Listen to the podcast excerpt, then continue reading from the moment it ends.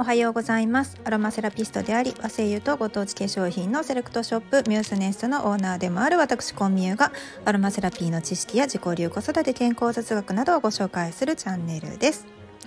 今回のタイトルは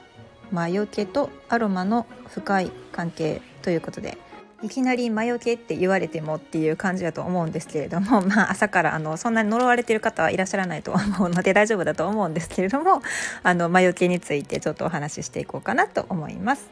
えー、ネタ元はアロマトピアという雑誌の168号ですね。こちらが今回特集として植物と魔除けという特集を組んでいます。で関東記事でエスノボタニストの高橋直子さんの記事があるのでそちらからですね参考にしてお話しさせていただこうと思っています。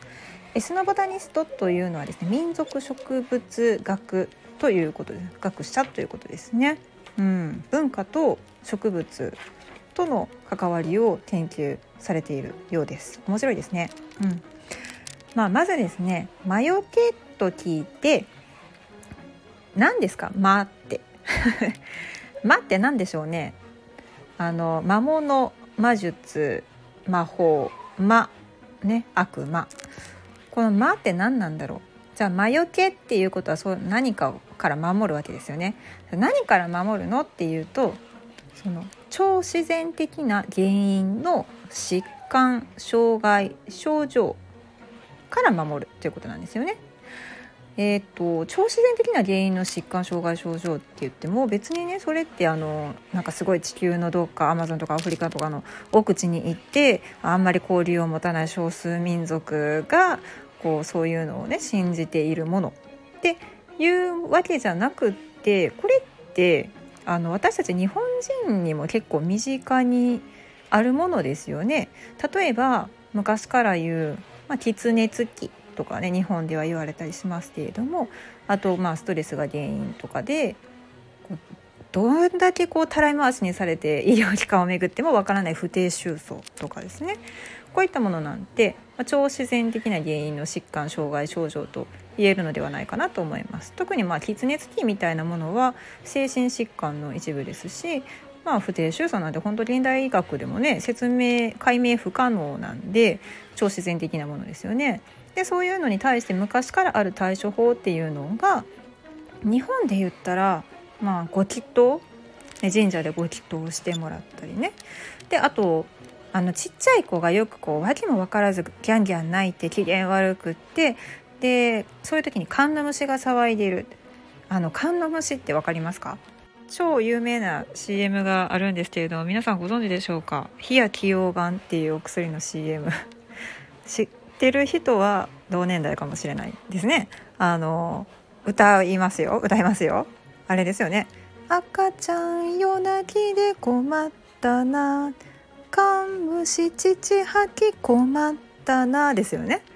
これでカンムシ出てきてます。カンの虫出てきてますよね。でこれねあのまあ、機嫌が悪いっていうことですね。一言で言うと。でも本当にこれ子育てしてるとあるんですよそういう時って。何してもダメな時「黄昏泣き」とか今はねあの言われたりしますけれども。でこのカンナムシってまあ、火や起がんみたいな漢方薬みたいなねそう生薬で、えー、と改善していくっていうものもあるんですけれども昔の人ってどうやってたかっていうとうちの母親から聞いたんですけど母親のおばあちゃん母親からしておばあちゃんなんかはこのカンナムシの虫出しができたそうです。虫出しってどうするのかっていうとまあ、そういう機嫌悪い子の手のひらになんかこう墨でね墨と筆でこう文字うんまあおまじないみたいな文字をね書くんですってでそれを例えばこう塩とかでこうジャーってこう洗っていったりしたら爪の先のところからですねなんかこううにょうにょうにょうにょ白いミミズみたいな細い虫が出てきてそれをプツってやったら治るんだと。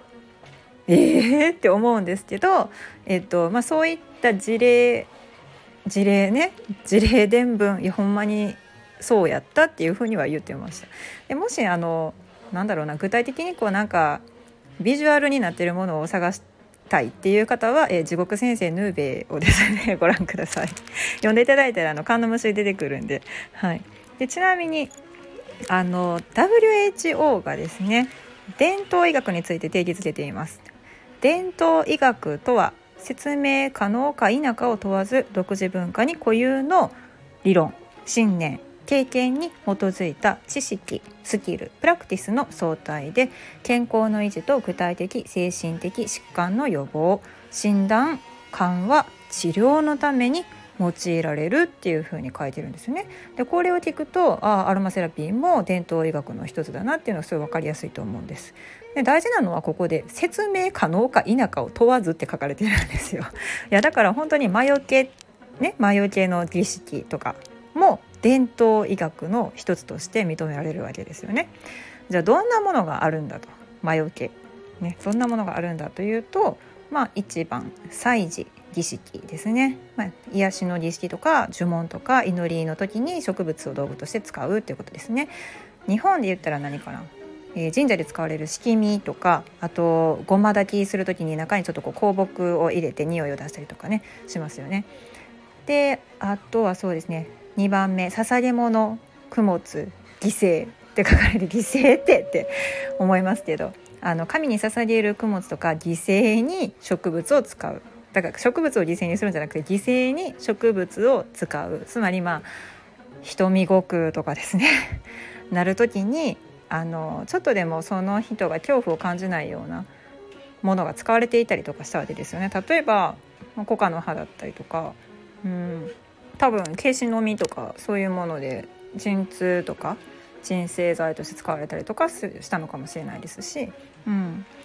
であと3番目お守り、まあ、これは結構身近ですよね。じゃあお守りとして使われている植物って何かなって考えたら、えー、っとね、京都京都の祇園祭りのちまきですねあれはあのお守りです。あとはそうですね。なんか南天とかヒイラギとか庭に植えられたりするのも魔除けですし。でそうですね。あの徳島県に行った時は藍染めの藍ですね。あの藍の葉っぱがですね玄関のところに吊るされてました。これも魔除けですよね、うん、で4番目占いタロットカード、うん、占いに使われる植物。そうですね。日本でいうと昔はあの桃の種の陣ですよね。あの、種の部分種だけを火にくべてでその割れ方で吉凶を占ったらしいんですけど奈良時代とかだとねあの吉行占いって言って亀の甲羅をよく、ね、火にくべてバキってこうどういう割れ方をするのかとかいうので占ったりしてましたけれどもこういう桃の種も使われたようです。あとは5番目。来た。黒魔術。黒魔術他人に害を及ぼすものなんですけどまあそういうのもね使われたりもしますよ。うんまあ、これ例えばですよ例えばそのあのー、すごい怖い映画で「ハウスメイド」っていうのがね韓国映画でありますけれどもこうメイドとして入った女性が、まあ、そこの旦那さんの子供を妊娠したがために奥さんがあの需要競争役だからみたいな感じで漢方ドリンクみたいな差し入れしたやつにはですね、まあ、あの強力な打退薬が入ってて、まあ、子供が亡くなってしまうとお腹の中で。っていうような話がありますけれども、まあ、例えばですよそういう呪いのかけ方としてうん日本に生えてる植物だったらホオズキの毒で昔江戸時代とかは結構ね打退をしていたようですよ。打退屋さんっていうのがいてて怖い話ですけどまねこういった形でいろいろまああの植物が使われているわけですね。でさっきからあのちょこちょこちょこちょこ出てきている植物の例なんですけれどもこれってねアロマセラピーの植物、まあ、アロマセラピーの精油としてあの魔除けとして使われるものも結構あって有名なのはあれですね、えー、映画の「エクソシスト」をご覧になったらよくわかると思います。ほんまにあの悪魔払いのエクソシストでめっちゃ使われてます。しかも豪華に使われてます。そんな使っていいんかっていうくらい使われてます。ので、えー、要チェックです。はいい。や本当はあの呪われてる人っていうのはそんないないと思うんですけど 私も含めて多分恨まれてないと思う誰にも多分やで。でもあの何やろその知らないうちに何をしてもなんか回復しない何かっていうのがあった場合にその超自然的な原因として考えてもいいと思うんですけどそれらをこうどうにかするためのアロマセラピーっていうのは使えるかもしれない。可能性としてはね使えるかもしれないです。なぜならそれが、えーと、精神疾患の一部であったりとかその現代医学でも解明不可能な不定収素だった場合伝統医学として、まあ、あの知識スキルプラクティスっていうのがですね、まあ、ずっと昔から積み重ねられてきたものなので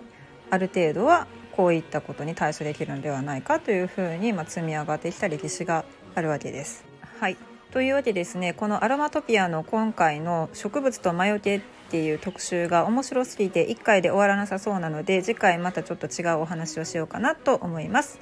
以上和製油とご当地化粧品の専門店ミューズネストのオーナーコンミューがお届けしました。ではでは。